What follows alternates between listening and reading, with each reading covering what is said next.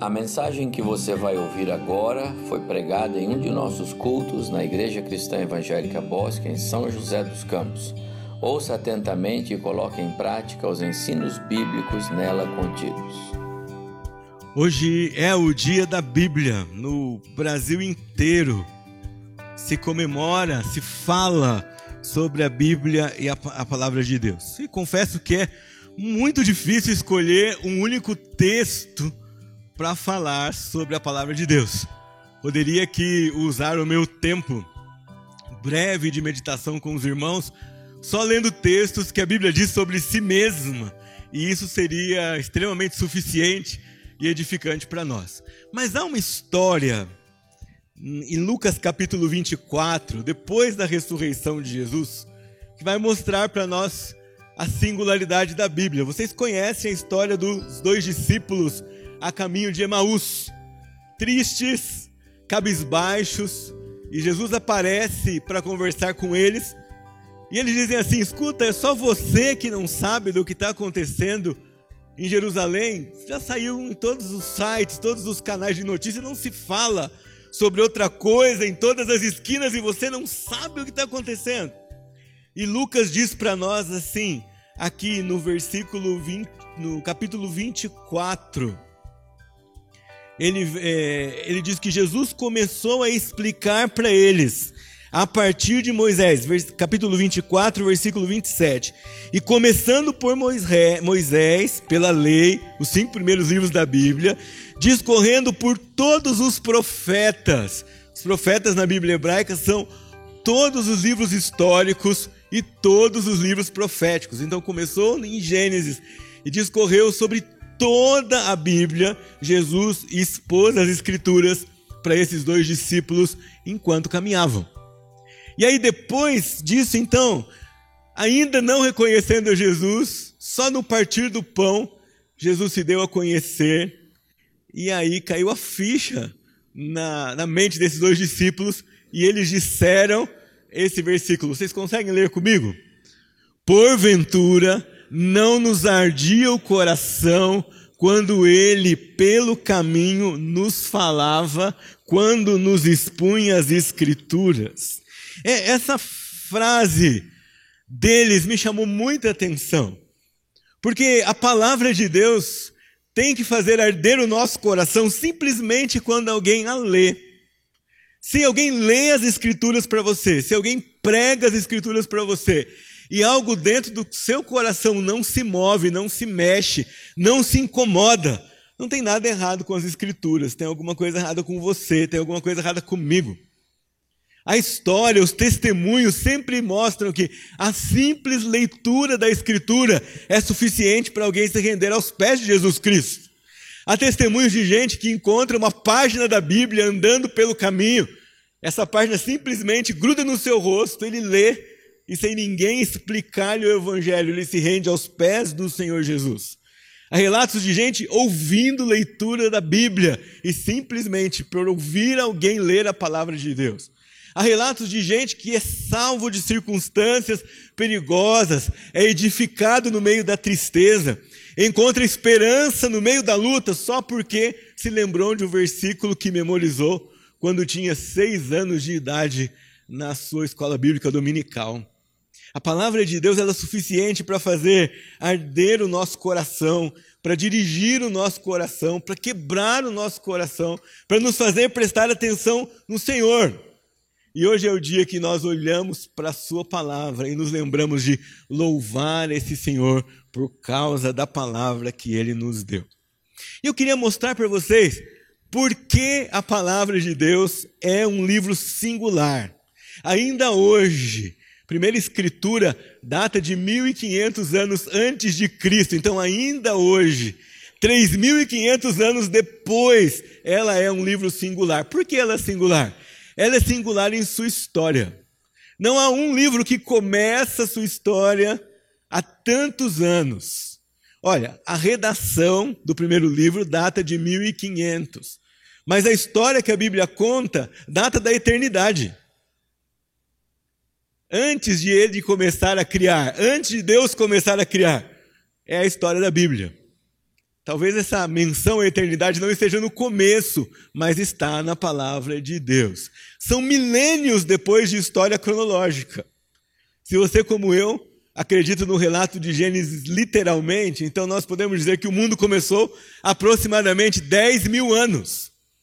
10 mil anos de história que nós temos registrado nas páginas desse livro. Você conhece outro livro que registra fielmente 10 séculos de história? Fielmente. Há diversas civilizações e impérios. Aqui você encontra a civilização suméria, acadiana, egípcia, cananita, ah, os amorreus, os heteus, tem diversas civilizações aqui.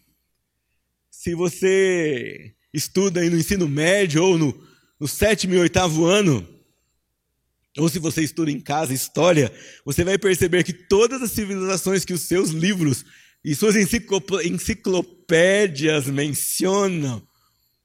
O tempo é curto, o pregador quer correr, né? mas não pode. A enciclopédia menciona, estão aqui nas Escrituras, as Escrituras falaram dela primeiro. A Bíblia é única também porque ela sobrevive a ataques de descrédito e incredulidade. Tem muitas histórias, mas eu queria lembrar uma para uma para vocês antes da década de 30, mais ou menos, ninguém falava sobre os heteus ou sobre os hititas. Então, olhavam para a escritura e diziam assim: ah, tem alguma coisa errada na Bíblia, porque olha, nenhuma fonte arqueológica, nenhuma pesquisa histórica é, fala sobre esse povo. Então, um jovem ingressou na Universidade de Chicago para fazer o seu doutorado em arqueologia e começou a fazer escavações. E sabe o que Deus fez? Fez com que esse jovem encontrasse tanto material, tanta documentação sobre os hititas, que a Bíblia já tinha falado, já tinha exposto e já tinha trabalhado. Então, aqueles que diziam assim: ah, é, esse livro está errado, tiveram que engolir a seco as suas críticas, porque não estava. Sempre é uma questão de tempo. Se alguém diz para você assim, isso aqui que a Bíblia fala ainda não foi encontrado, espere, espere, porque um dia vai ser é que nós somos muito pequenos. Vocês já pararam para pensar nisso? Estamos falando de 10 séculos de história. Entre nós aqui, os que viverem mais, vão viver pouco mais de um século. Ninguém vai viver um século e meio. A gente não ouve falar de gente com 150 anos. A gente não tem ninguém com 200 anos. Então a nossa vida é muito pequena perto de tudo aquilo que a Bíblia já contou e já narrou para nós. Pode ser que você não veja, mas confie nesta vida aqui ou na vida eterna, você vai saber que a Bíblia tinha razão. E não duvide um só minuto disso. Duvide das outras coisas, duvide dos outros relatos, duvide das dúvidas das pessoas. Muitos já decretaram o final da Bíblia, muitos já disseram que ela iria falhar, muitos já, dizer, já profetizaram que o cristianismo iria morrer. Mas a pregação do Evangelho está aí há dois mil anos e vai continuar enquanto o Senhor Jesus não levar sua igreja desse mundo. A Bíblia é singular em sua história. Mas deixe-me dizer também para você que a Bíblia é singular em sua unidade autoral. Um dos desafios lá na editora de fazer uma revista para adultos é conseguir conciliar lições de cinco ou seis escritores. Um dos desafios do devocionário é conseguir conciliar devocionais de pouco mais de 60 pessoas. É um desafio. Toma o nosso tempo. Mas a palavra de Deus tem mais de 40 homens envolvidos na sua, na sua redação. E não são homens da mesma época. Meu trabalho é mais fácil, porque são todos homens de agora. Mas aqui são homens que falavam línguas diferentes, tinham educação diferente, tinham nível cultural diferente e viveram em contextos diferentes. Mais de 40. Qual é a beleza disso? A mensagem de cada um deles é coerente, se encaixa perfeitamente, não se contradiz. A Bíblia tem pouco mais de mil profecias, 500 delas já cumpridas, isso significa que você não tem razão para duvidar que as outras 500 vão ser cumpridas. De vez em quando nós nos parecemos com os discípulos, né? Jesus diz para eles assim: Olha, eu vou sofrer e eu vou morrer e depois eu vou ressuscitar, numa fala só.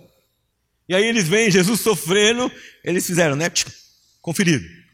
E Jesus morreu, conferido. E aí caíram numa tristeza sem fim Mas Jesus tinha dito: Eu vou sofrer, eu vou morrer e eu vou ressuscitar. Eles não tinham nenhum motivo para duvidar, porque tudo estava andando conforme Jesus tinha dito: sofreu, morreu e ressuscitou. E ele disse: Eu vou sofrer, vou morrer, vou ressuscitar e vou buscar vocês. E você não tem motivo para duvidar que ele vem. Ele vem e ele vai levar a sua igreja. Pois nós viremos com ele e implantaremos aqui o seu reino concreto. Depois então virá o fim de todas as coisas. A Bíblia é singular em sua unidade autoral. A Bíblia também é singular em sua circulação. Mas aí eu tenho um dado assustador para você. Olhe comigo. Há 7.361 línguas vivas no mundo. Você consegue imaginar o que é isso? 7.361 línguas conhecidas. É perigoso que a gente ainda encontre alguma outra que não conhecemos. Inclusos nesse, nesse número, inclusas nesse número, estão as línguas de sinais. E se você não sabe, cada país tem a sua língua de sinal. Então nós temos a língua brasileira de sinais, mas se você viajar para outro país, são outros sinais. Ainda assim, a editora agora começa a fazer material para surdos e eu descobri que nós temos sotaque regional nas línguas de sinais. Então ainda tem mais essa, pastor Leonardo. Temos que aprender os sinais e os sotaques. Olha só agora, destas línguas, apenas 683 línguas possuem a Bíblia completa traduzida. 1534 possuem o Novo Testamento inteiro traduzido. 1133 contam com porções das Escrituras, mas 4.011 línguas não possuem a palavra de Deus. Há duas coisas para você pensar. Primeiro, é causa para você orar de joelhos todos os dias. Senhor, manda gente para traduzir a Bíblia.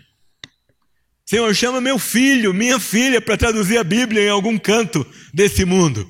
É mais difícil essa oração, não é? Mas nós deveríamos fazer isso. Quatro mil, quatro mil e onze povos não possuem nada da palavra de Deus na sua língua. Ore por isso todos os dias. Há muitos esforços hoje de tradução sendo duplicados. Quando nós viajamos para Guiné-Bissau, um dos nossos ex-alunos que estudaram no CETESEB estava na Espanha terminando um curso para voltar e traduzir a Bíblia do português para pouco mais de meia dúzia de dialetos que tinham naquele país. Você sabe que um africano nasce falando pelo menos três línguas: é a língua do pai, é a língua da mãe e a língua nacional. Geralmente, pai e mãe falam línguas diferentes porque vêm de povos ou de tribos e de etnias diferentes dentro do próprio país. 4.011 povos ainda não contam com o privilégio que você tem. Mas tem uma segunda lição para você e para mim aqui nisto. Quantas Bíblias você tem em casa? Quantas versões diferentes você tem à disposição? E quanto arde o seu coração de gratidão a Deus por causa disso? Quanto você se envolve com a palavra de Deus? Quanto você lê? Quanto você anseia por estar aqui e ouvir a pregação da palavra do Senhor? A Bíblia e o Brasil. No Brasil nós temos 257 etnias indígenas, o que significa pouco mais de 600 mil pessoas. Metade delas em aldeias, 48% em regiões urbanizadas, 60% na Amazônia, conhecida como Amazônia Legal. 257 etnias. Destas, apenas quatro etnias possuem a Bíblia completa traduzida em sua língua. As outras ainda estão esperando alguém que vai aparecer ali e vai traduzir a palavra de Deus. Você entende como você é privilegiado porque você tem a palavra de Deus na sua mão? Você entende quanto você é privilegiado porque você pode vir aqui cantar a palavra de Deus, orar a palavra de Deus, cumprir a palavra de Deus, obedecer a palavra de Deus e ler a palavra de Deus. É muito privilégio se você comparar o nosso povo com o povo todo do mundo. Um dia, um jovenzinho chamado João Ferreira de Almeida resolveu traduzir a Bíblia. tinha entre os seus 14 e 16 anos, já falava grego, latim e hebraico. Você pode imaginar os meninos aqui hoje já versados em três línguas e com ardor no seu coração para traduzir a palavra de Deus, imensamente criticado, não apoiado. Imprimiu os primeiros volumes com o próprio dinheiro para distribuir paixão pela palavra de Deus. Por causa dele, você tem a Bíblia aqui hoje na sua mão. Pastor John Barnes uma vez escreveu uma lição e eu queria terminar com isso. Como você deve ler a Bíblia? Se ela é tão importante assim, como você deve ler a Bíblia? Leia a Bíblia, ele nos ensinou, como uma carta de amor. Uma carta de amor de Deus para você. É onde está o Evangelho, onde está o plano de Deus, onde está a história do Natal e a história da morte e ressurreição do nosso Senhor. A história mais preciosa. Vocês podem ler comigo o versículo que está na tela? Aquele que não ama não conhece a Deus, pois Deus é amor. Nisto se manifestou o amor de Deus em nós, em haver Deus enviado o seu Filho unigênito ao mundo para vivermos por meio dele. A Bíblia é uma carta de amor que simplesmente o único Deus, o soberano, o redentor, o maior de todos, o Rei dos Reis, o Senhor dos Senhores, resolveu entregar para você. Nós devemos ler a Bíblia também, diz o meu amado pastor, como um mapa, mas eu atualizei como um GPS, porque é o que a gente usa hoje. Ele é o nosso guia. Você precisa tomar uma decisão, a Bíblia tem resposta para você. Você tem um conflito no seu coração, a Bíblia tem resposta para você. Você tem uma tristeza imensa que não passa, a Bíblia tem resposta para você. Você tem uma luta que acha que é maior do que todas que você já enfrentou na vida, a Bíblia tem uma resposta para você. Você pode ler comigo esse versículo também? Lâmpada para os meus pés é a tua palavra e luz para os meus caminhos. E por último, leia a Bíblia como ordens dadas a um soldado. Nenhum soldado recebe ordens e diz assim: Ah, será que eu quero cumprir? Ah, eu acho que eu vou obedecer.